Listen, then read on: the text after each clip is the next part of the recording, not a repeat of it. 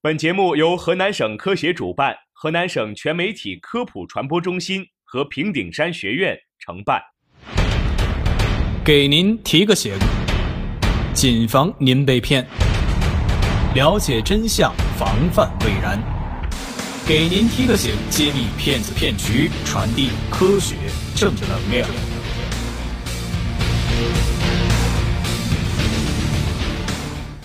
迎收听本期的科普之声，给您提个醒，我是丁丹，我是梁友。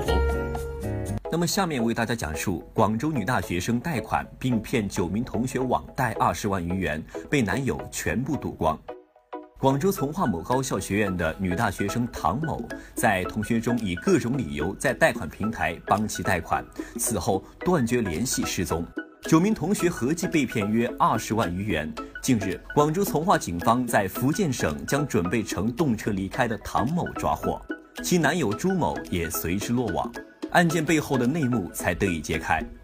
二零一五年底，朱某通过微信联系初中同学唐某借钱，称自己做生意缺钱。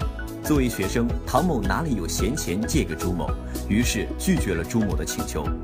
你是大学生，可以通过手机 APP 贷款，很容易，而且我给你每笔百分之十的佣金。因为初中同学的关系，再加上朱某的软磨硬泡，唐某心软了，通过借款平台借了第一笔钱给朱某。尝到甜头的朱某隔三差五的就跟唐某见面，教唐某使用各种 APP 贷款软件，在各种网络平台贷款。期间，两人更是发展成为了恋人关系。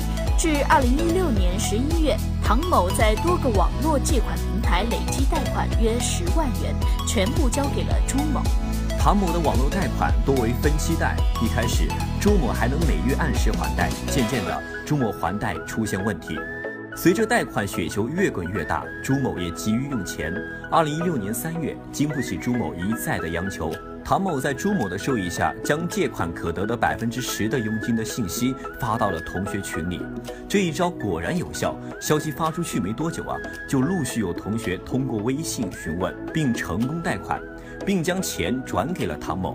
借款的同学拿到了佣金。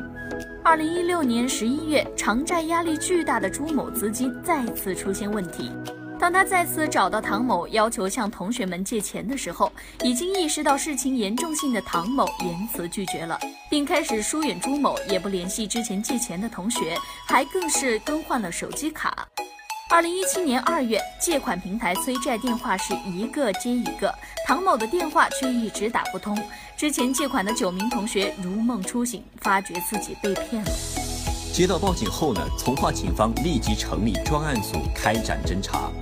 近日，办案民警在福建省福州市福州火车北站将准备乘动车离开的唐某抓获。随后，朱某在增城市被办案民警抓获。经审讯。朱某交代，他将向唐某及唐某同学借款得来的钱，都用于玩网络赌博游戏，输得一干二净。随着借来的钱越来越多，需要还的本金和利息也越来越多，还需要支付佣金，后续借来的钱均用于偿还之前的债务。那听完了上面的整个事例，相信各位听众朋友们已经知道了网贷呀是害人不浅。